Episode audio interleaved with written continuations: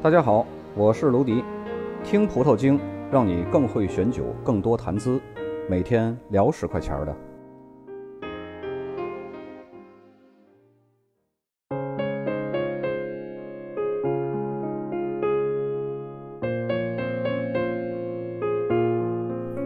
今天呢，咱们来聊一聊西班牙第一产区里奥哈的酒，为什么和波尔多风格那么像呢？在西班牙人眼里啊，里奥哈的红酒是他们的骄傲。周末休闲的时候呢，西班牙人喜欢跳着弗拉门戈，吃着利比亚火腿，再喝上杯里奥哈红酒，那就是神仙般的生活了。但是这个葡萄酒产地呢，它的出名却是一种让人意想不到的方式。如果说波尔多的出名是当初作为女王外嫁英国皇室的嫁妆，美国纳帕的出名呢是凭借着一场稀里糊涂的品酒会。那么里奥哈的出名就是靠着一场虫灾。话说西班牙里奥哈这个地方葡萄酒的历史啊，已经有了三千多年了，可谓是历史悠久。从公元前十一世纪，腓尼基人呢在这就开始种植葡萄了。到了公元前后，古罗马人呢叱咤欧洲大陆的时代，里奥哈也是罗马兵团红酒的供应地。中世纪时啊，里奥哈成为一条朝圣路线的中转站。这条路线呢叫圣地亚哥之路，举世闻名。终点呢是西班牙西北部的一个城市圣地亚哥德孔波斯特拉。传说耶稣十二门徒中的圣雅各就是安葬在这个城市里边的。于是呢，这就成为了基督教的三大圣地之一。每年过来朝圣的人呢是络绎不绝。里奥哈的首府洛格洛里奥就成为了朝拜者们往返歇脚的地方。教徒们朝拜完以后呢，返程途中就会在里奥哈带上点红酒回去，就好像今天我们出去旅游买点喜欢的当地土特产。当时呢，里奥哈还是用人工脚踏彩皮的这种酿酒方式了。不过呢，当时的里奥哈红酒啊，无论是从口感还是品质都过于普通，最多也就算是一种有地方特色的酒。转眼呢，到了1860年，谁也不知道一种小虫子会有如此大的威力。这种虫子呀，叫根瘤蚜虫，是从美洲坐船漂洋过海来到了欧洲大陆。在美洲不起眼的根瘤蚜虫，一到了欧洲啊，才显示出了它的巨大威力。那可真是所向披靡。当时的欧洲人一看，葡萄树明明长势良好，却无缘无故的大片大片的枯萎死亡。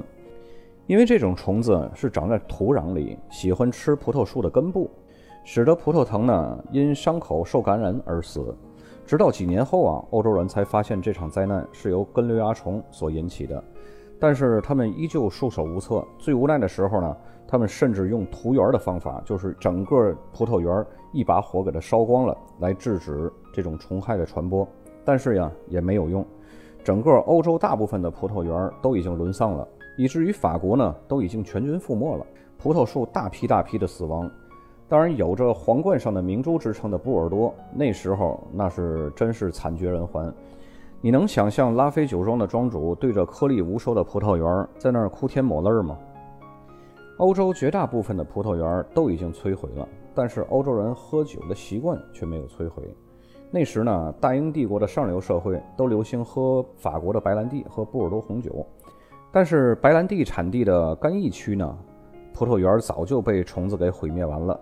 这么大一个地区，竟然产不出一瓶白兰地来，在干邑酒农们的一片嗷嚎声啊，英国人无奈地投入了苏格兰威士忌的怀抱。无意中呢，苏格兰人发了重难财，开始了威士忌在世界上的风光岁月了。而原本富得流油的白兰地酒商呢，一夜之间也就倾家荡产了。波尔多的酒农酒商一看啊，这个白兰地的商人这下场啊，已经被虫子吓得脸色苍白了。于是呢，赶紧找幸存的葡萄园儿，找来找去呢，终于在山的那边看到了希望。先前探路的人呢，摇着旗子朝他们呐喊：“这里还没有沦陷，还有幸存的。”原来呢，在法国和西班牙的边境，就是那个比利牛斯山的南面，还有一个地方叫里奥哈，那是一个 V 字形的山谷地带，两边的山脉呢夹着一条河，河流冲击的平原上呢，葡萄们还在沐浴温暖阳光呢。平时高傲的波尔多名庄庄主呢，还有这些酒商、酿酒师，就开始奔向了西班牙。本来啊，里奥哈的酒农们过着与世无争的生活，有事没事呢跳跳舞、喝喝酒。遇到朝圣旺季呢，卖点纪念酒，小日子过得还是比较好的。当地的一些酒庄呢，做着不温不火的生意，赚点小钱还是挺轻松的。没有想到，安静的日子啊，被波尔多人给打破了。里奥哈人一看，这些过来的法国人啊，不仅拖家带口，还一车一车的搬运物资。走近了一瞧啊，竟然是酿酒设备。这还不算，他们还见识了波尔多酒商们的豪气，大有当年咱们中国炒房团的那种气魄啊！什么都要，这块地也要，那块地也要。在接下来建设新家园的时候啊，一座座现代化的酒庄呢就拔地而起了，一片片规模化的葡萄园蓄势待发。里奥哈人啊看得傻眼了，工业化的种植、流水线的操作、机械化的生产方式，还有酿酒师品尝酒的姿势都那么性感。于是呢，一批批的年轻的里奥哈人加入了波尔多的酿酒队伍，学习先进的种植技术、酿酒方法，有的跟着1855年二级庄的酿酒师学发酵。有的呢，跟着格拉夫名庄的酿酒师学橡木桶陈年，紧接着一桶桶的葡萄酒分别贴着拉菲、马哥等波尔多名庄的标记，就送往波尔多。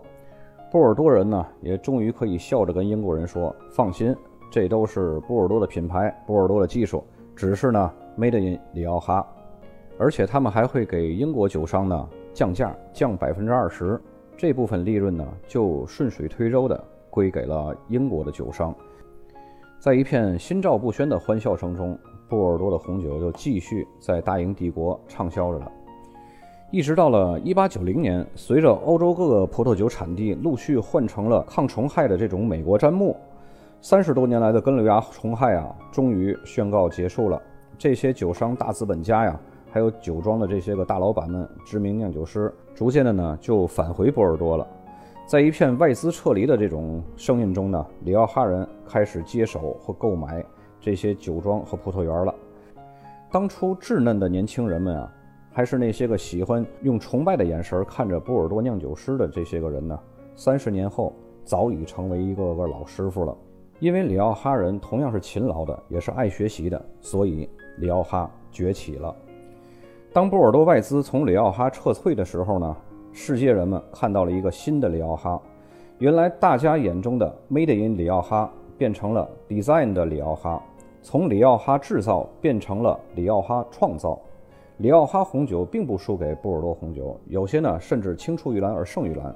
有些酒庄呢就推出了里奥哈严选系列，性价比那是非常高的，提倡好的红酒没有那么贵。还有几家里奥哈酒庄呢坚持自力更生，在波尔多人呢。蜂拥而至的时候呢，吸收了一批波尔多知名的酿酒师，同时呢，消化了他们的酿酒技术，打造出了一批里奥哈的自主品牌。自此呢，里奥哈红酒在世界上开始成名了，以至于多年后啊，里奥哈的大人们讲起当年的成名历程，总要谢谢一种虫子。这期就到这儿。